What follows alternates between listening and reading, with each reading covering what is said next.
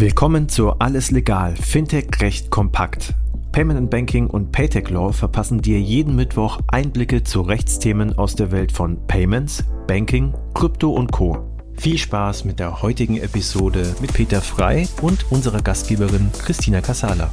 Eine neue Folge, alles legal, Fintech Recht kompakt mit Peter Frei. Er ist Gründungspartner der Änderten Rechtsanwaltsgesellschaft und berät deutsche und internationale Unternehmen in den Bereichen Zahlungsdienste und Zahlungsdienste Aufsichtsrecht. Deswegen beschäftigt er sich auch mit der möglichen PSD 3, die ja gerade bei der EBA diskutiert wird. Es gibt auch schon 100 Seiten, viele kluge Gedanken und Ausnahmen und Richtlinien, die überdacht werden müssen. Viele viele, viele Definitionen zu Begrifflichkeiten, damit das auch europäisch alles einheitlich ist. Wir haben im vergangenen Podcast auch noch darüber gesprochen, wie unterschiedliche Zahlungs- und Geldinstitute behandelt werden. Wen wir uns noch nicht angeguckt haben, ist das Thema Händler. Und nun ist ja das Thema Kundenauthentifizierung ein sehr entscheidendes Thema. Und auch da die Frage, hat sich denn die EBA eigentlich auch mit dieser Gruppe auseinandergesetzt? Ja, hallo Christina erstmal. Ja, die EBA hat zu dem Thema Kundenauthentifizierung sich auch Gedanken gemacht. Wie du schon gesagt hast, ähm, ist es ja für sowohl für den, äh, für die Händler als auch für die User ja, von erheblicher Bedeutung, weil es ähm, einmal natürlich für die Sicherheit von Zahlungsvorgängen entscheidend ist, aber auf der anderen Seite natürlich so ein bisschen auch die Nutzerfreundlichkeit von Zahlungsinstrumenten einschränkt, wenn ich dauernd irgendwelche Passwörter ähm, eingeben muss und dergleichen, die mir sowieso nicht merken kann. Insofern ist es ein für alle Parteien äh, bedeutendes Thema und die Auffassung der EBA dazu ist, dass derzeit in der Richtlinie nicht klar geregelt ist, welche Zahlungsvorgänge überhaupt der Pflicht zur starken Kundenauthentifizierung unterliegen. In der PSD2 steht ja, dass elektronische Zahlungsvorgänge, die vom Zahler ausgelöst werden, der Pflicht zur starken Kundenauthentifizierung unterliegen. Unklar ist aber, was ist denn überhaupt ein elektronischer Zahlungsvorgang?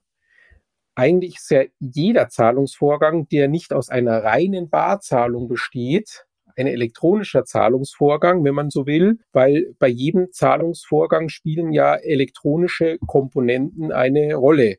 Und daher sagt die EBA, hm, diesen Begriff muss man klarer in der Richtlinie fassen.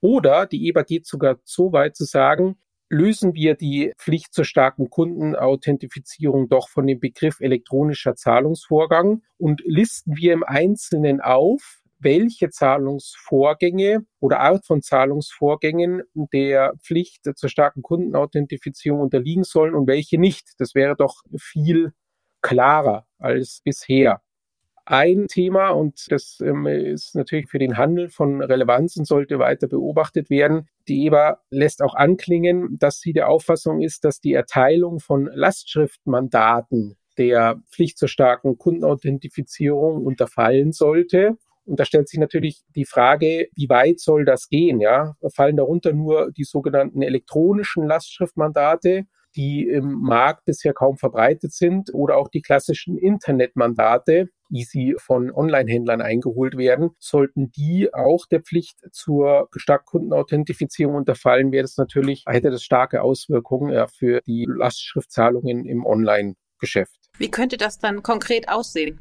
Das würde dann so aussehen, dass immer, wenn der Händler von dir eine Lastschriftzahlung haben möchte, dann darf der das ja nur machen, wenn er von dir ein Lastschriftmandat bekommt. Und um dieses Lastschriftmandat zu erteilen, müsstest du dich dann als Zahler authentifizieren. Das heißt, du müsstest dann auch bei der Erteilung des Lastschriftmandats eine PIN eingeben und dann ähm, weiteres Authentifizierungsmerkmal, wie zum Beispiel ähm, eine, eine TAN, ja, die dir dann übers Handy zugeschickt wird. Das wäre, wie gesagt, was ganz anderes, als es bisher der Status ist bei der, bei der Lastschriftzahlung. Mhm. Unklar ist ja auch in diesem Zusammenhang, wie ein elektronischer Fernzahlungsvorgang ja, betrachtet werden soll. Kannst du da ein bisschen Licht ins Dunkel bringen?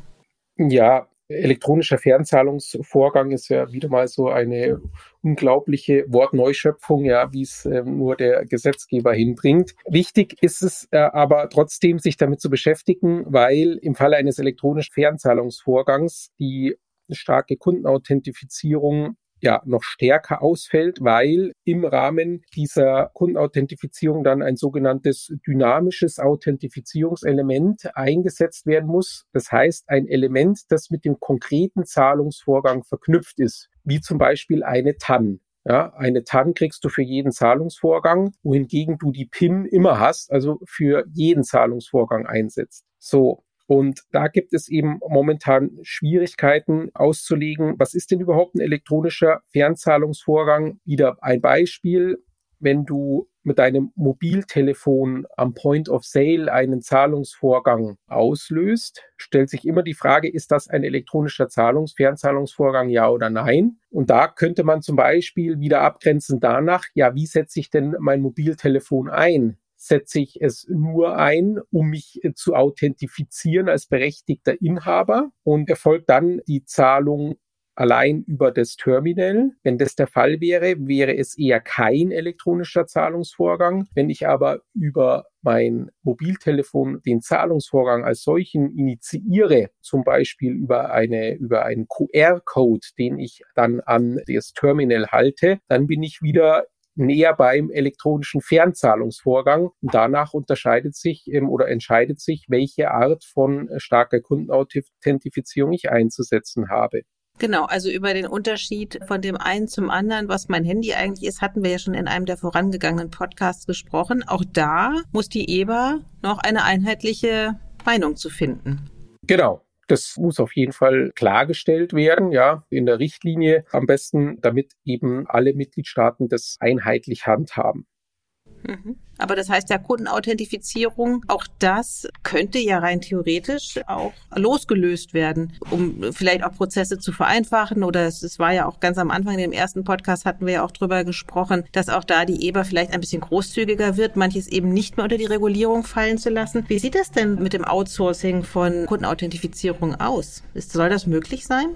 Ja, da sagt die EBA, ja, es soll generell möglich sein, ja, dass ein Zahlungsinstitut die starke Kundenauthentifizierung nicht selbst durchführt, sondern eben Dritte einschaltet, die das für das Zahlungsinstitut machen. Allerdings sagt die EBA, wenn das ein Zahlungsinstitut äh, macht, dann muss das im Rahmen des Outsourcings geschehen. Und Outsourcing ist ja etwas, was ebenfalls einer oder regulatorischen Anforderungen unterliegt, die müssten eben dann ähm, auch hier ähm, eingehalten werden. Die EBA sagt aber noch ein aus meiner Sicht wichtige Aussage, ein Outsourcing der starken Kundenauthentifizierung auf den Zahlungsempfänger, also den Händler selbst, das soll nach Meinung der EBA nicht zulässig sein, weil das würde zu viele Risiken verursachen.